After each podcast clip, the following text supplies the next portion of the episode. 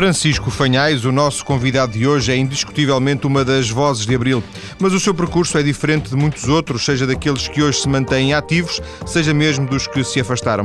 Francisco Fanhais, ou Padre Fanhais, como muitos ainda o conhecem, é convidado com alguma regularidade para cantar as canções que marcaram o seu lugar na história da música portuguesa, mas ainda assim está muito longe das atenções mediáticas. Foi, aliás, preciso insistir bastante para conseguir ter Francisco Fanhais esta tarde na TSF. Viva Francisco Fanhais! Viva como está, bem. Viva. Ser cantor profissional com o lançamento de discos, concertos, eh, digamos, entrar no, no sistema eh, musical, nunca foi uma opção para si? Uh, não. Eu gosto bastante de cantar e gosto tanto de cantar que nunca me interessou efetivamente fazer carreira uh, do canto. Nunca me preocupei com a gestão da minha carreira. Admito que outros o façam e tenho toda a legitimidade para o fazer, obviamente, mas uh, não é de facto esse o meu percurso. Eh, eu canto quando sou convidado para cantar, eh, procuro sempre eh, responder às solicitações que me fazem, se tiver agenda disponível, e agora cada vez tenho mais agenda disponível, porque estou reformado, como se diz, de, de professor do ensino de educação musical. Portanto, sobra-me bastante mais tempo para poder cantar quando me apetece e quando sou convidado uh, para ir sobretudo as escolas, ou, ou, então nesta altura do 25 de Abril, aqui e acolá, como tem acontecido esta semana quase toda, praticamente, não é? Não houve nenhum momento na sua carreira. Eh, eu carreira, vida, que é que me na, depois, depois eu, eu corrigi exatamente. Não houve nenhum momento na sua vida em que o Francisco Vanhas tivesse dito assim: se calhar posso tentar ser isto. Ser isto o quê? Ser, ser um cantor profissional. Uh, não. Uh, efetivamente não. Eu lembro-me que, por exemplo, quando gravei o, o, logo depois de ter ido um programa que se chamava Zip Zip e que estará na memória de muitos, sobretudo de um certo nível etário para cima, uh, lembro-me de ter gravado um pequeno disco, um EP, como se chamava na altura, com quatro músicas, com voz e com viola. E as pessoas diziam assim, epá, aquilo ficava bem, era com uma grande orquestra por trás e, e isso foi coisa que uh, não me, nunca, me, nunca, nunca me seduziu muito. Nunca me vi a cantar com uma orquestra muito grande e com, portanto, com todo o cunho de um certo profissionalismo, etc. Embora me faça jeito às vezes ter um ou outro instrumento a, a dar um bocadinho mais de volume, um bocadinho mais de suporte musical àquilo que eu estou a cantar, isso sim. Agora, carreira musical, fazer disto uma profissão a tempo inteiro, efetivamente nunca me passou isso pela cabeça, nunca esteve nos meus desígnios, nunca esteve no meu projeto. Eu não. Eu acho que não era vivo quando. Ainda não era vivo quando, quando o Francisco Vanhais foi, foi ao foi ao Zip Zip. Que idade é que tem, já agora? Eu tenho 43. 43? Foi, nasci em 66. 66. Ah, não, então não. Ainda faltava 3 anos para ver a luz do dia. Pronto. Mas o Zip Zip foi em 69, sim. Pronto, então eh, foi, eh, foi em 69? Foi em 69 que eu fui ao Zip Zip. Pronto, então eu tinha, tinha 3 anos ah, nasceu em 66, está 66, bem, está bem. Eu fiz mal as contas, fiz ao contrário. Mas, mas já ouvi falar eh, Sim. várias vezes dessa participação como tendo sido uma coisa que, que marcou. A minha dúvida é, aquilo marcou logo no, no imediato? Quando, quando foi naquilo, no dia seguinte, nesse dia, houve logo reações ou foi uma coisa que foi, foi digerida com, com o tempo? Não, foi, as reações foram, foram imediatas, efetivamente. É, tanto mais que eu, logo a partir dessa altura, fiquei confrontado com uma situação um bocado complicada para mim de gerir, que era o seguinte. Eu nessa altura estava com o adjutor no Barreiro e com o adjutor, ou seja, normalmente é o auxiliar do parco, digamos assim. E é aos fins de semana que nós temos mais trabalho, seja para as missas, enfim, todo o trabalho ligado à, à vida sacerdotal numa paróquia. E é justamente o momento também, os fins de semana, são a altura em que há mais atividades uh, lúdicas ligadas a associações recreativas, ligadas aos centros culturais, ligadas a, a tantas outras iniciativas uh, que as pessoas organizam aos fins de semana para as quais eu era muitas vezes solicitado. E aí começou uma certa, um certo atrito, digamos, entre eu querer eh, cumprir as minhas funções de coadjutor da paróquia do Barreiro e responder ao mesmo tempo às solicitações uh, que me eram feitas um pouco de todo o lado para poder estar presente a, a cantar aquilo que eu gostava de cantar e gosto de cantar, não é? Portanto, foi o, esse, o efeito, digamos, foi, foi um bocado imediato. Tanto mais que eu, sendo professor de educação moral e religiosa no Barreiro, nessa altura, eh, muitos dos meus alunos estavam nessa sessão do, do, do Vilaré, no dia, em julho de 1969. É claro, a reação foi imediata, porque no outro dia a seguir eh, tive que dar aulas e, portanto, as pessoas abordavam-me e, e pronto, havia essas reações naturais, a dizer, é, foi bem, não sei o quê, sim senhor, foi tudo muito bem. É? Aquelas coisas normais que dão quando alguém aparece na televisão, não é? Embora Até na quando... televisão as pessoas tivessem visto muito menos de metade do que aquilo que efetivamente se passou no, no Vilari. Não é? Eu recordo, para quem não se lembrar ou quem não sabe como é que as coisas se passavam, que o programa era gravado à sábado à noite, depois, durante o fim de semana, era arranjado, digamos, uh, reduzido para termos para um tempo televisivo e, e, por um lado, por necessidade de, de reduzir para um tempo televisivo. Por outro lado, por aquilo que eu tinha dito, por aquilo que eu tinha cantado, uh, foram os organizadores do programa obrigados a, a limitar muito, muito, a limitar muito aquilo que eu, enfim, aquilo que eu tinha Está cantado. Está a falar de censura, é isso? Uh, foi, por acaso, uh, os organizadores do programa, a meu ver, portaram-se lindamente, porque eu soube posteriormente, segundo eles próprios me disseram, que a censura pura e simplesmente queria acabar, não queria deixar passar. Uh, queria cortar tudo, toda a minha participação no Zip Zip. Parece que não se passou só comigo esse, esse episódio, essa, essa, tentativa de censura de cortar uh, a participação das pessoas que iam ao Zip Zip. Só que, uh, aí assim, qualquer dos três organizadores do programa, os mais conhecidos, como era o Solnado, o Carlos Cruz e o Fialho Oveia, eles impuseram-se à censura e disseram: sim, senhor, o padre não passa e o programa acaba já. Parece-me que não foi a única vez em que eles tomaram esta posição de força em relação à censura, uh, que eu prezo muito e pelos quais há, essa atitude eu lhes ficarei sempre grato, não é? Porque foi uma, uma imposição e foi uma, uma situação de força e de dignidade muito forte, acho eu, não é? Francisco Fanhais já teria, nessa altura, em 69, algum tipo de conotação política? Já estaria uh, sob suspeita, permita-me a expressão, ou foi só mesmo aquela intervenção que fez no, no, no? Uh, aquela desplotou, digamos, a, a nível nacional, dada um, como é que se diz, a, a, composição do programa, dada a natureza do programa, fez com que eu fosse conhecido. Mas era conhecido ali a nível eh, regional, eu já participava em sessões eh, culturais uh, no Barreiro, uh, nas associações culturais que por ali havia, os franceses, os, uh, os penicheiros, o, o luso. Era um, perigo, um perigoso intelectual. não, intelectual é aquilo que eu nunca fui, não é? simplesmente limitava-me a poder a querer ser cidadão vertical no meio onde estava inserido e esse meio do Barreiro foi um meio uh, extraordinariamente importante na minha vida, porque uh, até aí, assim, digamos, uh, até aí toda a minha vida se tinha passado ligada, muito associada aos círculos eclesiásticos, não é? E um, toda a minha, as razões de ser da minha luta, do meu empenho, etc., era para testemunhar, digamos, a pureza e a verticalidade e a Hum, a importância do Evangelho de Jesus Cristo, em que eu continuo a acreditar ainda hoje, obviamente. E então, diga.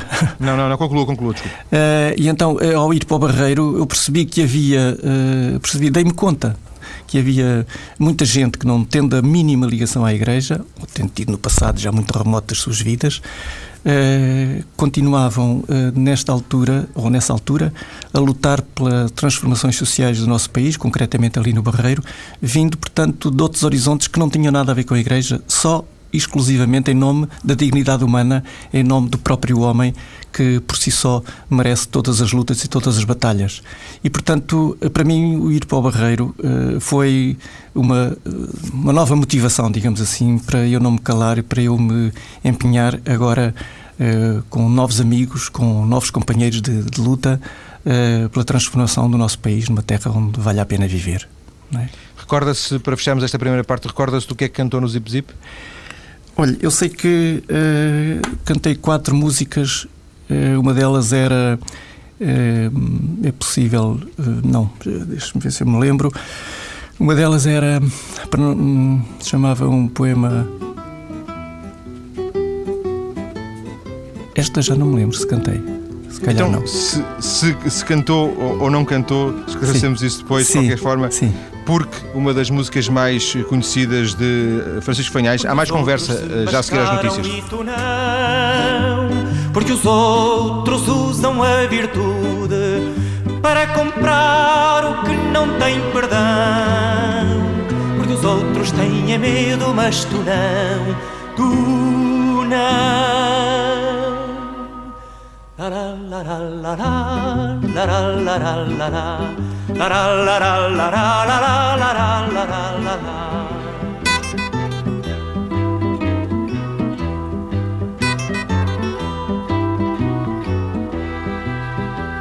Porque os outros são os túmulos caiados Onde germina calada a podridão. Porque os outros se calam mas tu não outros se calam mas tu não Tu não la la la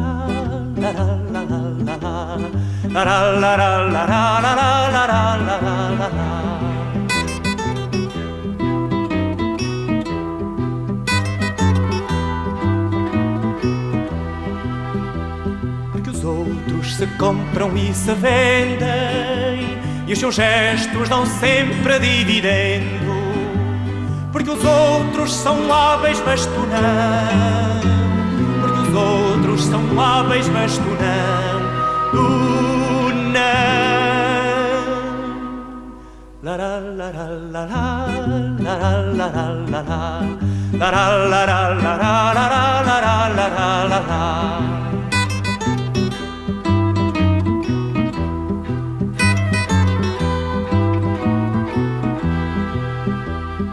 os outros vão à sombra dos abrigos.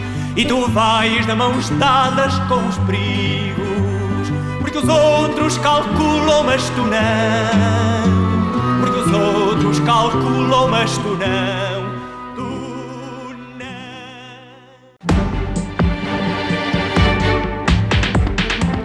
Converso hoje com Francisco Fanhais, um dos cantores de Abril, uma das vozes de Abril, com um percurso de alguma forma uh, marginal ao sistema editorial, ao sistema da música, um percurso feito de rigor que o fez também afastar-se, apesar de continuar sempre que o convidam a cantar, como ele nos disse já na primeira parte. Na primeira parte falámos um pouco, uh, muito rapidamente, também dessas memórias de 1969, 40 anos depois, lembramos aqui a participação de Francisco Fanhais no Zip Zip uh, e, e ouvimos há pouco o Francisco Fanhais explicar que hum, o facto de ele ser padre e, e, e, desenhar-se uma espécie de, de, uma carreira musical uh, em simultâneo era um pouco incompatível.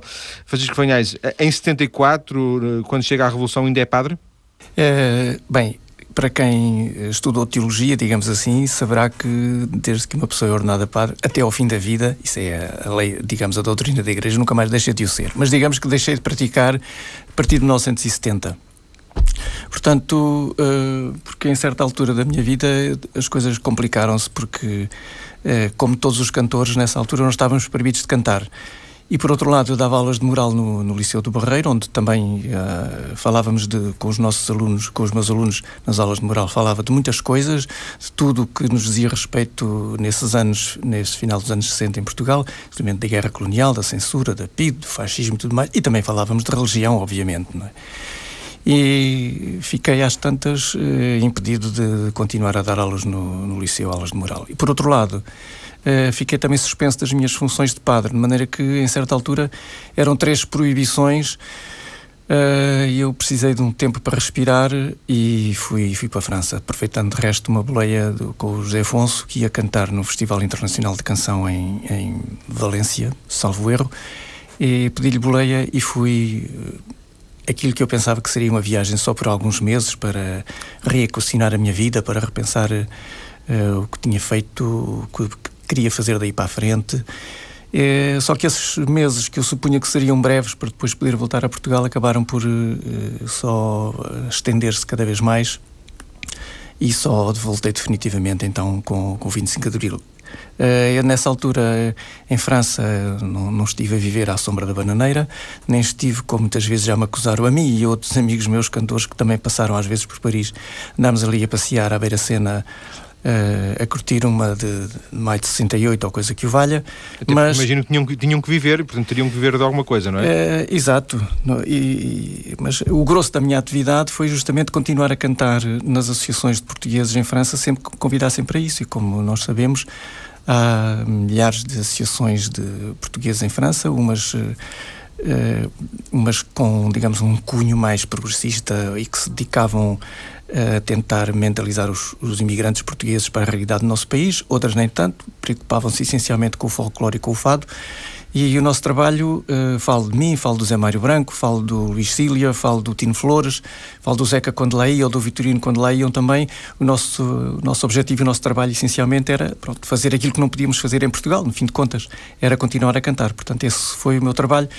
Uh, Paris e a casa de uns amigos uh, era, digamos, a base, mas uh, um pouco por todo o lado, não só em França, como noutros países, se, quando me convidassem, eu ia também estar presente e cantar, que era aquilo que eu gostava de fazer e de onde, efetivamente, oferia o meu sustento do dia a dia também, não é? Era isso. Quando, quando, já está em França quando grava o primeiro disco? Não. eu gravei o primeiro disco logo no verão, depois de ter ido ao Zip Zip. Quem gravava uh, foi o Arnaldo Trindade, que era o dono da etiqueta Orfeu, para a qual o José Afonso gravava, uh, que me disse se eu queria fazer uma, uma gravação. E eu, sim senhor, fiquei, uh, gravei aquelas quatro, quatro músicas que constam do disco que se chama Cantilena. Uh, eu, aquilo até um bocado do ponto de vista técnico, não é do, do, engenheiro de som que tratou aquilo, é do meu ponto de vista de acompanhamento à guitarra, etc. Tem uma série de falhas, porque eu nunca tinha visto a minha voz a sair por umas colunas muito grandes e quando gravei, gravei uma canção e depois o técnico dizia assim: então, ó, Patos Fanhais, eu sei lá isso agora, a ver como é que. E eu ouvi aquilo e fiquei espantadíssimo com um som magnífico a sair de uma coluna com dois metros de altura. E disse: Ei, já está muito bom, já está muito bom. E estava sempre tudo muito bom. Pá, e sei lá, em duas horas gravei as quatro músicas e ficou isso despachado, não é? Uh, e depois queria-me dar um conto e 500 por aquilo e eu fui ter com o Zeca e disse assim, pá, achas que um conto e 500 chega para o trabalho? Ele disse, não, não, não, pá, pede mais, pede mais, pede 5 contos. E eu pedi 5 contos e foi quanto eu ganhei pela gravação desse EP, dessas quatro músicas, foi, foram 5 contos, não é? Mais tarde aquilo teve tanta saída que o Arnaldo Trindade, de modo próprio, resolveu aumentar-me o cachê e deu-me mais 5 ou 10 contos, já não me recordo exatamente, mas uh, foi, uh, e, portanto esse primeiro disco foi gravado em 69. Depois logo a seguir gravou outro, não é? E depois logo a seguir, isto no verão de, de, em 70, gravei então uh, Canções da Cidade Nova, é? que já foi uma coisinha um pouco mais elaborada, primeiro foi com violas e depois, enfim, o Tilo Krassman sobre essa essa primeira gravação de voz e violas fez um pequeno arranjo orquestral uh, que, eu, que eu gostei muito e, ainda hoje gosto de ouvir certas passagens, certas, certas canções, não é? E eu, são as únicas disco... coisas que eu gravei, digamos, oficialmente, não é? Porque depois disso havia coisas que eu gostava de ter gravado, mas que era complicado gravar na altura, mas que fiz uma gravação, mas para uso próprio e para uso doméstico, digamos assim, que eu às vezes empresto a amigos para poderem ouvir e poderem deixar-lhes uma recordação qualquer, não é? Este, este disco de 1970, o álbum, o, o álbum Canções da Cidade Exato. Nova, Sim. de que eu estou a ler aqui no livro do, do Eduardo Raposo, com quem vou conversar também daqui um bocadinho, ele vai juntar-se a nós na conversa. Sim. No livro dele, de Canto e Intervenção, diz um, um, disco considerado de grande importância para a evolução da música e marca importante da mesma. Um, não sei, revê-se nesta, hum, nesta frase? Quer dizer. Uh contradiz um bocado aquilo que muitos críticos, muitos, não sei se muitos, mas alguns disseram na altura porque eu lembro-me de um, de, um, de um crítico, quando saiu esse disco, Uh, dizia que isso era muito mais banal do que ele estava à espera. Não é? Esta foi uma das críticas. O Eduardo Raposa, neste caso, é capaz de ser um bocadinho generoso demais para dizer que o disco marcou uma viragem, marcou uma viragem, já não sei como é que, quais são os termos, uma viragem. Grande importância para a evolução da música. Uh um marco importante na, na música Portugal? Hum, não sei, do ponto de vista musical. É uma opinião, claro. É uma claro. opinião, claro. Daqui é um bocadinho já vou perguntar uma ao opinião generosa, Uma opinião generosa, mas pronto. Mas, ao Francisco Fanhas, é, é, é, curioso, é como é que só gravou dois discos, mesmo agora, não, não se, hoje em dia é muito mais fácil gravar um disco, até em termos de uh, distribuição comercial, etc. Sim. Nunca houve esse apelo? É, eu estou um bocado rouco porque tenho estado a cantar estes três últimos dias em escolas e, e no outro lado também, de maneira que estou assim um bocadinho. Depois o ambiente do estúdio aqui é um bocado seco. Vou beber só uma pinha de água. Força. Estava-lhe a perguntar se eh, não surgiu o apelo, a, a possibilidade de gravar. Já não sei se, claro, hoje em dia faria coisas, reedições, porventura Olha, logo, logo, feitas. Logo, logo a seguir ao 25 de Abril, eh, eu fui ter com uma editora e disse: tenho, tenho aqui algumas coisas que gostava que se pudessem ter sido gravadas antes do 25 de Abril. Eu tinha gostado que elas tivessem sido gravadas e que não sei se agora estão interessados ou não. E ele diz: Não, não, não, não, era um rapaz novo. Não, isso agora não interessa. Agora a malta está, quer é a malta nova, quer é gente nova, não, não, isso não, não, não nos interessa. E eu fiquei um bocado desanimado, eu sou um bocado sensível às críticas negativas e então uh, achei que, pronto, desanimei um bocado, Desanimou. se quiser, desanimei um bocado. Mas, por outro lado, também, não sei, não tenho a criatividade suficiente nem a. Uh, eu não sou um criador musical. Eu sou mais um intérprete, se quiser. gosto de cantar coisas quando me agradam, canto-as, assumo-as para o meu repertório, mas uh, não sou propriamente um criador como são esses criadores espantosos como é o Sérgio ou como é o Zé Mário Branco e outros, não é? Apesar do, do, do, do Francisco Fanhais musicar, ter musicado vários Algumas poemas. Algumas coisas, e... sim, sim. Algumas coisas eu musiquei, mas, uh, mas não sou propriamente aquilo que se diz um, um criador. E, se calhar hum, por, uh, porque nunca tive necessidade disso. E aqui acuso, se calhar, uma certa, certa preguiça, vamos lá ver, não é? Uh, se eu tivesse muita necessidade de regularmente um contrato com uma editora que me dissesse assim, todos os anos tens que fazer um, um CD, por exemplo, se calhar as coisas mudavam um bocado de figura. Mas, entretanto, enverdei pelo ensino e ocupei a minha vida quase toda depois do 25 de Abril até aqui, tirando os primeiros anos depois do 25 de Abril, a cantar e em apoio à, às iniciativas populares, da reforma agrária, as comissões de moradores, comissões de trabalhadores, etc. Uh, só mais tarde, portanto, depois deixei de, de cantar mais sistematicamente e passei uh, a enverdar para a carreira do ensino da educação musical, do ensino oficial, e portanto nunca foi uma coisa que, que eu sentisse uma urgência absoluta e imediata em fazer. Já o disse, eh, junta-se a esta conversa eh, o investigador, eh, autor dos livros Cantores de Abril e Canto de Intervenção de 1960 e 1974, Eduardo Raposo. Raposo, boa tarde. Boa tarde. Viva. O que é que Francisco Fanhais trouxe de contributo para, para a música, nomeadamente para a música do seu próprio tempo? Antes de mais, queria deixar um fraterno abraço ao Francisco Fanhais. Um, o Francisco Fanhais, eh, quando grava estes dois discos, eh, Cantilena, o EP que sai em 1969, e logo no ano seguinte, Canções da Cidade Nova, um LP, eh, vai musicar um conjunto de, poetas, nomes maiores da poesia portuguesa e universal, eu digo só dois nomes, só três nomes, Sofia de Melo Braina, Manuel Alegre ou Federico Garcia Lorca. Uh, aqui está imanente já a qualidade. Uh, por outro lado, uh, Francisco Fanhais compõe cerca de 50% do estudo que eu fiz, se não estou a erro, compõe 50% do, dos temas destes dois discos, a par de mais três, mais três compositores. é de facto, um, até pela, pela sua voz radical, é de facto uma pedrada no charco. na altura, quando, sai, quando saem estes trabalhos do, do Francisco Fanhais. De alguma eu, forma ele conseguiu eu devo dizer, esses uh, poetas também não. Eu devo dizer, metendo agora aqui a minha colherada, que, eh, que temos que ser justos uh, e exatos. O, o, texto do Garcia Lorca não é musicado por mim, o texto da Sofia de Melo Braner não é musicado por mim. Uh, e o texto, qual foi o outro que tu citaste, Eduardo? Manuel Alegre. Manuel Alegre, sim, esse, esse é musicado por mim. Mas não, Corpo Renascido Canção, nem esse é musicado por mim. Uh, é musicado por um rapaz, meu amigo, uh, que tem um apelido muito conhecido, embora ele, como seja pouco conhecido, ele é arquiteto, é um dos seis irmãos Lobo Antunes, e, ele é que fez a música para o poema do, do Garcia Mas na, na, na, do, na ficha dos discos aparece o seu nome, Francisco Fanhais. Uh, Corpo Renascido Canção. Não, digo da, da Sofia de Melbreiner, as músicas da Sofia de Melbreiner. O porquê? Oh. Do Porco e o, Cantada da Paz, não? Cantada da Paz, nenhum deles são, são da minha autoria. Tá, há um engano no, no, no porquê. A música é de Francisco Fernandes e não de Francisco Fanhais. Há aí uma gralha que foi impossível uh, retificar. Corrigir a tempo. Corrigir a tempo, sim, sim. De alguma forma, dizia eu, Eduardo Raposo, uh, ele, o Francisco Fanhas conseguiu popularizar poetas eh, através das suas, das suas canções. Eh, de alguma forma, eh, obviamente que os, que, que, que, os poetas já, já, já o eram, já eram grandes poetas, mas ele, ele trouxe-os para, para o grande público, de alguma forma, fez partilhar com o grande público esses poemas.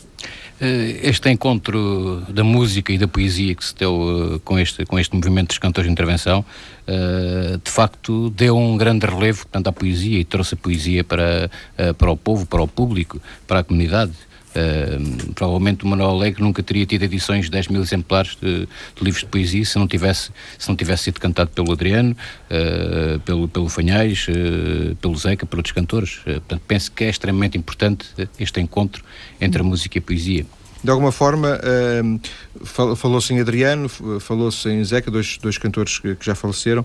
E que são, para mim, uh, devo dizer, referências fundamentais, uh, entre as, a principal das quais, para mim, é, é o Zeca, não só como cantor, mas como personalidade e como homem, como cidadão. É uma das grandes referências da minha vida, efetivamente, é o Zeca. quando eu o ouvi a primeira vez, foi, estava ainda estudante e um, um professor meu mostrou-me um disco pequenino, dos primeiros que o Zeca editou, e diz-me assim: ouve isto, tu vais ouvir, gostar de certeza. E era nem mais nem menos do que o Menino de Bairro Negro, de um lado do, do EP e do outro lado eram os vampiros. E eu, quando ouvi aquilo, para mim foi uma, uma revelação autêntica, foi um deslumbramento absoluto. E só pensava como eu gostaria de cantar como este homem, como eu gostava de uh, fazer poemas como este homem, como eu gostava de intervir pela música, com a qualidade deste homem. Mal eu saberia, mal eu sabia que alguns anos depois viríamos a ser companheiros e integrar o grupo dos eh, de que já falámos de alguns daqueles que com a voz e a viola tentavam justamente divulgar os poemas e manter ajudar a manter viva no nosso povo a sede e o desejo de liberdade, não é? Portanto, esta referência ao José sim, Afonso para mim é fundamental, porque ainda hoje ele continua a ser para mim uma das referências fundamentais da minha vida. Ele, gostaria de falar de outras pessoas, enfim, se vier a propósito, entretanto, mas uh, o Zeca para mim é, é o modelo acabado do, do artista uh, que não se limita a sê-lo, mas que é o artista empenhado e um artista com altíssima qualidade, tanto do ponto de vista musical como do ponto de vista uh, poético, como do ponto de vista interpretativo. Reúne em si qualidades que é difícil encontrar tantas numa pessoa só, ainda para além do cidadão exemplar uh, que ele foi, cujo exemplo nos legou e que perdura ainda entre nós, felizmente. Não é?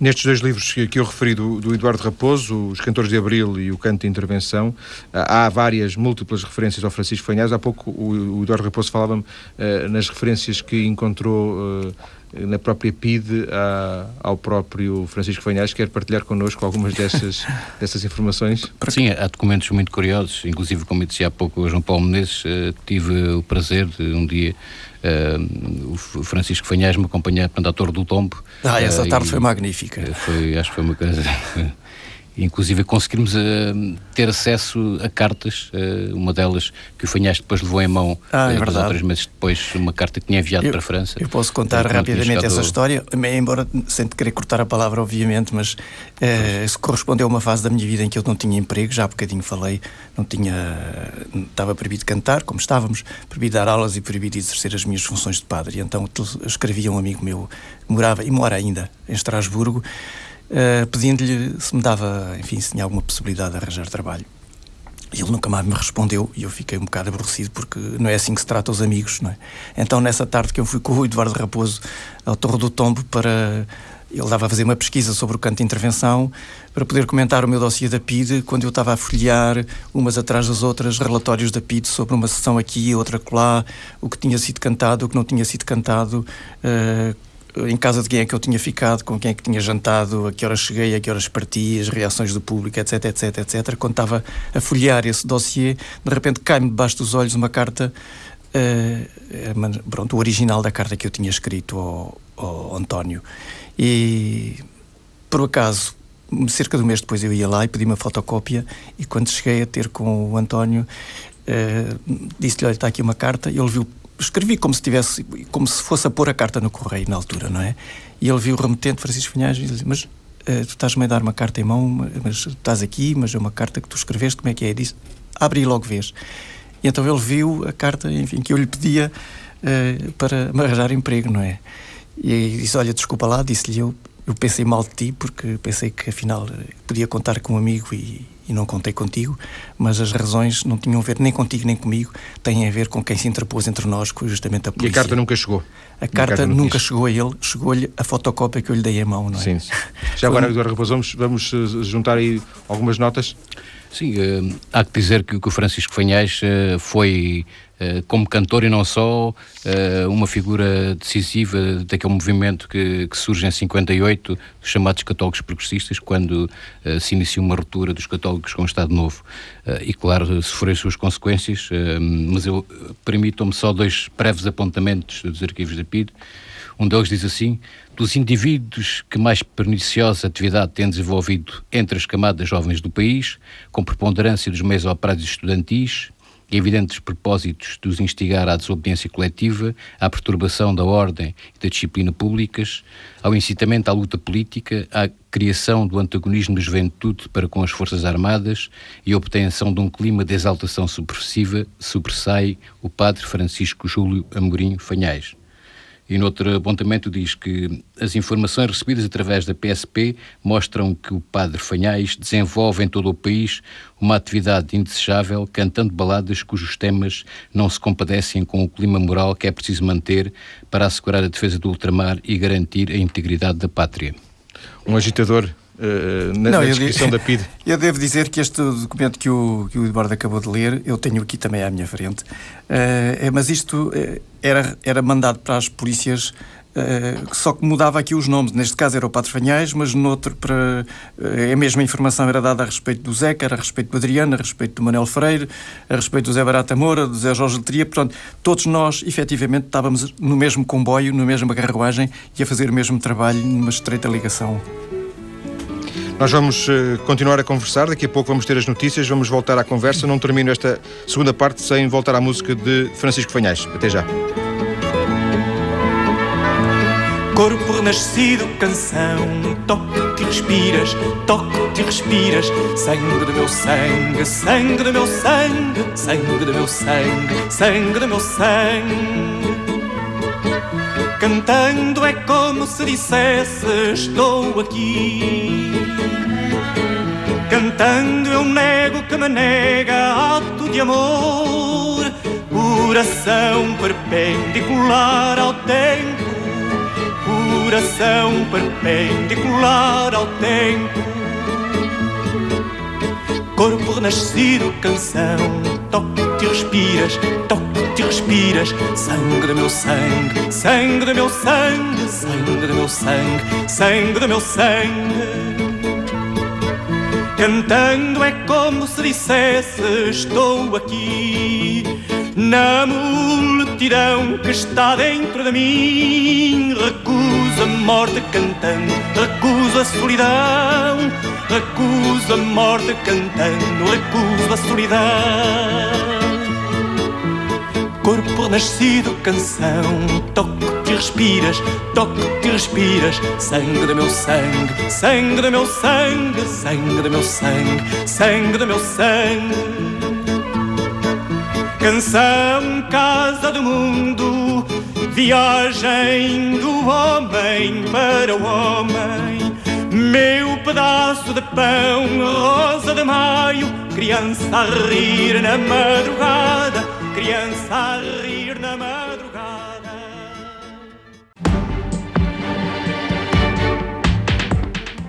E continuo a conversar com Francisco Fanhais, um cantor de Abril que está em estúdio para recordar tempos antigos, mas também para nos eh, partilhar, para partilhar connosco o presente e eh, aquelas que são algumas das suas ideias. Falámos um bocadinho do passado até agora. Ainda queria esclarecer, Francisco, Francisco Fanhas, uma questão. Há pouco disse-me que ser padre é ser padre para toda a vida. Fez é, do ponto, de vista teológico, do ponto de vista teológico, é isso. É um sacramento que imprime caráter, como na terminologia, digamos, eh, clássica da Igreja, da teologia da Igreja. E, portanto, e não, não pode ser retirado, é isso? Uh, não, pode-se pedir dispensa da prática do, do sacerdócio e pode-se pedir aquilo a que, uh, uma expressão um bocado indigna, digamos, para os leigos, pedir a redução ao estado laical. Mas uh, teoricamente, teologicamente, nunca deixa de ser padre. Deixa de ser praticar ou essa reduzida à condição de leigo a pedido ou por imposição do, da autoridade, não é? No seu caso, o que é que aconteceu? Nem uma coisa nem outra. Quer dizer, deixei de, deixei de conviver, digamos assim, com a hierarquia. Uh, outro dia estava a pensar nisto tudo, volta e meia, estas coisas vêm-me todas à cabeça, também é natural. E, e quando a gente é batizados ou por por, por, através dos nossos pais ou através dos nossos padrinhos, diz que no ritual de batismo o padre pergunta o que é que vens pedir à igreja. E, e a criancinha, que não pode falar, uh, os pais ou os padrinhos respondem: Venho pedir a fé. Ora, muito bem, acontece que muitas vezes, uh, quando se pede a fé à igreja, a igreja dá a fé por interposta pessoa, mas acontece talvez muitas vezes também que, por circunstâncias variadas, a igreja, tal como a dá, também a tira. Porquê? Porque as incompatibilidades e a evolução da pessoa, as, as contradições que se encontram entre uma leitura pessoal que se faz do Evangelho e aquilo que a própria Igreja muitas vezes é, ao nível da sua hierarquia, etc., leva-nos uh, quase que a perder a fé quase que a Igreja tirar-nos a fé que nos deu no batismo. É capaz de ser uma, uma certa caricatura. Mas há uma pouco, certa, há pouco disse-nos que, certa... que, mantém, eh, eu percebi, que mantém a, fé. Exato, no, exato. No, Pronto, não é contraditório. Da, da, da, Igreja Católica. Não é? Uh, não é bem isso, não é bem isso. Uh, para mim continua a ser uma referência muito importante uh, a figura de Jesus Cristo, a maneira como ele viveu e como ele morreu, os, os ensinamentos dele e, tal como eu disse na primeira parte, quando fui para o Barreiro, ia uh, muito imbuído de um espírito cristão, do espírito evangélico, e depois aí assim aprendi no contacto com pessoas que não tinham referência nenhuma ao Evangelho, aprendi como o homem por si só é razão suficiente para nós lutarmos e para nós nos empenharmos na transformação do nosso país. Eu passei a ter duas razões fundamentais. Essa dimensão humana, digamos que foi uma dimensão que eu descobri no Barreiro.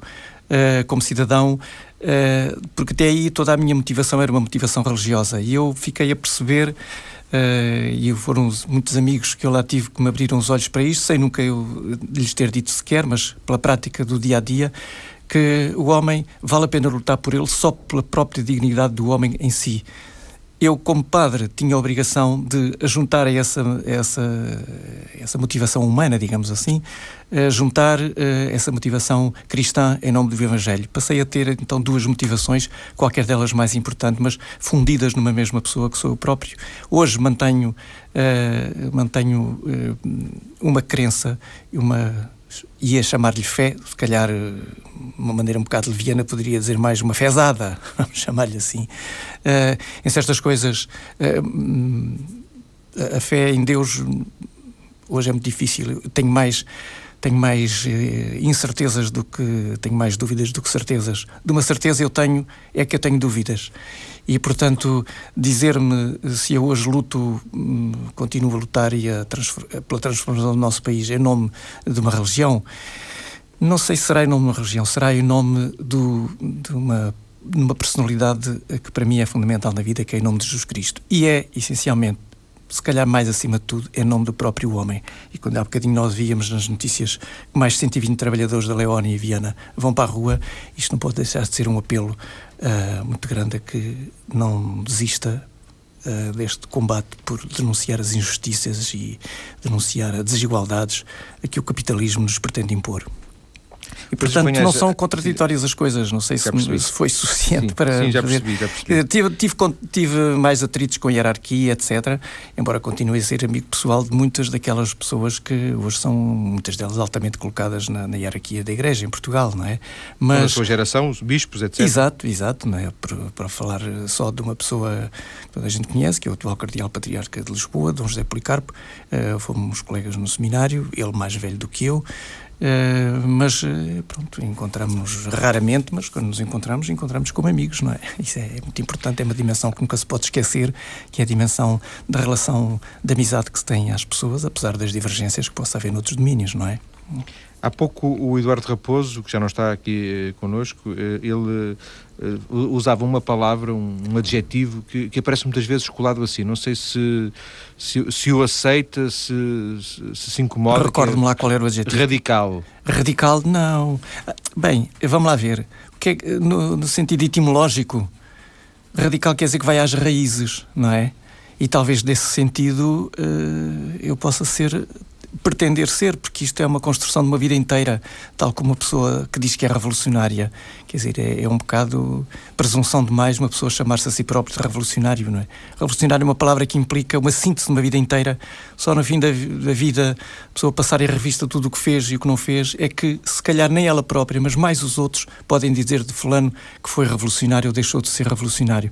Radical, eu não sei se sou radical, nem se não sou, procuro sempre no dia a dia que aquilo que eu digo, que aquilo que eu faço, que seja, esteja de acordo com aquilo em que eu acredito, com aquilo que para mim são as raízes fundamentais que dão dignidade e que dão verticalidade à pessoa, que é é, lutar pelas injustiças, lutar pela igualdade, lutar para que é, as pessoas se sintam felizes, lutar pela, pela solidariedade.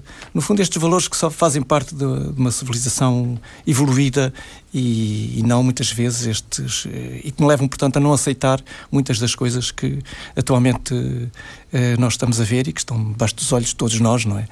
Que essencialmente. De alguma forma demonstram um certo desencanto seu com o 25 de Abril? Uh, desencanto não pelo 25 de Abril em si, mas uh, pelo que fizeram dele talvez, ou pela evolução que as coisas levaram entretanto, não é? Porque se eu disser que o dia 25 de Abril foi um, um dos dias mais felizes da minha vida, estou a dizer um lugar comum uh, que toda a gente que viveu e que hoje se recorda com saudade e com, e com emoção, que faz apelo à memória em relação ao 25 de Abril, uh, poderá dizer, não é? Mas uh, o 25 de Abril não pode ser nem uma memória só, nem uma saudade só. Temos que transformar a memória e a saudade numa arma. Ou seja, temos que uh, reativar de novo a força Uh, e o empenho com que pusemos na celebração desse, dessa data magnífica e hoje em dia atualizar esse espírito na situação política que estamos a viver atualmente, na situação uh, que nos rodeia, não é? E eu aqui assim, eu gostaria de... Há uma história muito bonita que me aconteceu no dia em que eu cheguei a Portugal. Eu cheguei de comboio, vinha de Vila Formoso e andava um soldado no cais da, da estação, uh, de um lado para o outro no cais, batendo os pés no chão, porque estava frio.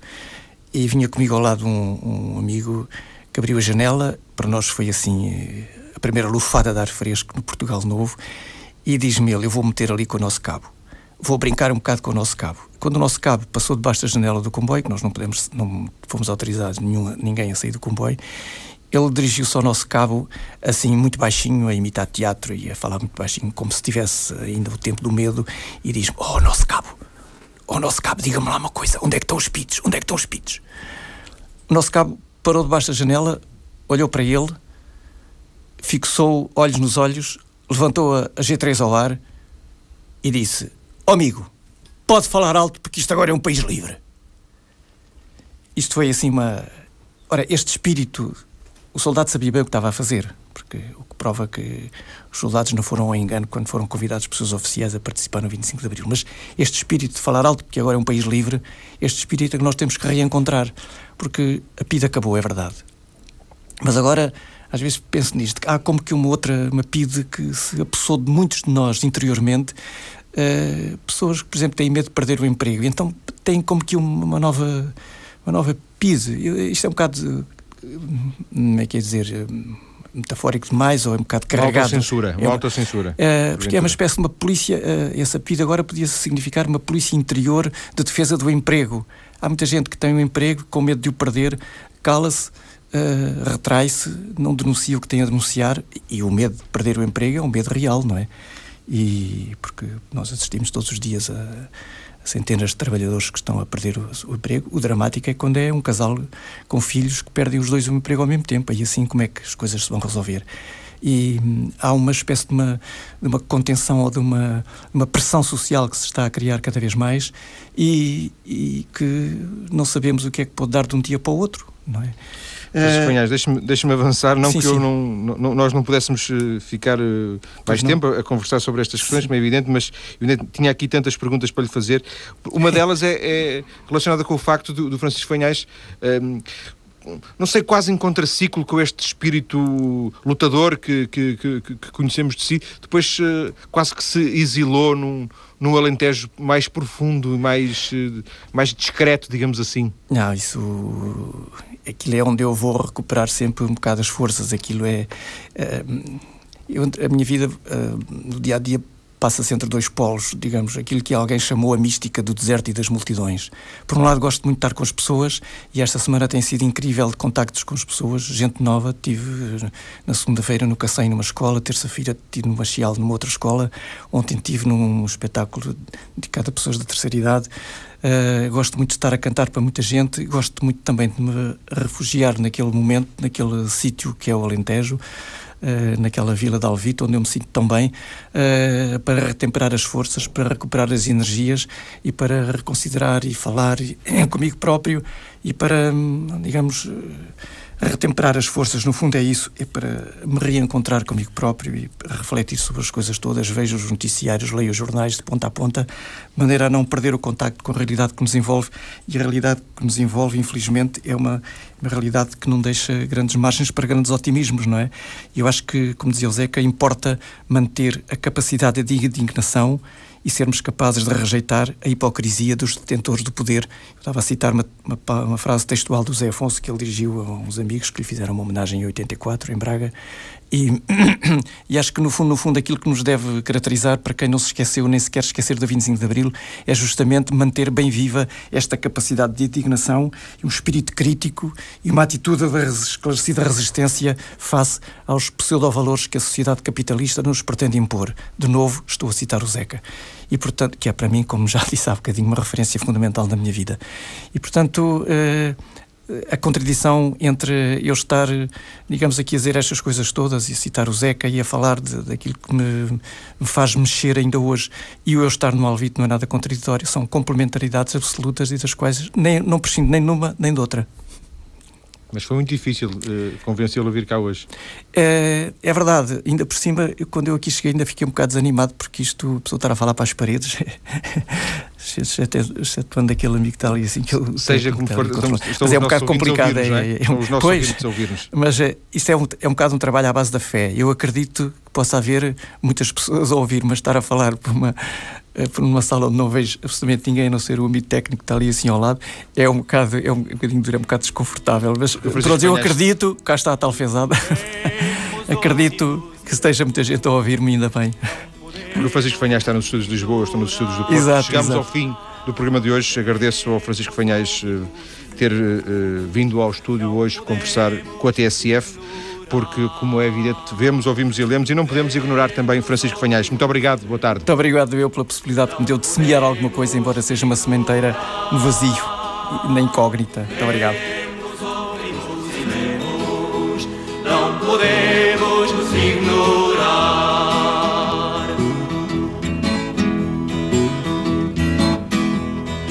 Lemos, ouvimos e lemos relatórios da fome, o caminho da injustiça, a linguagem do terror. Vemos, ouvimos e lemos, não podemos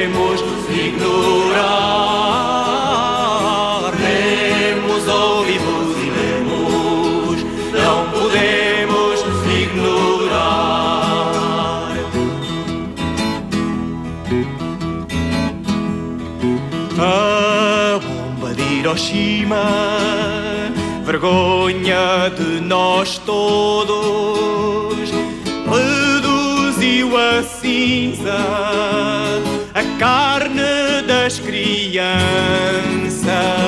Vemos, ouvimos e lemos, não podemos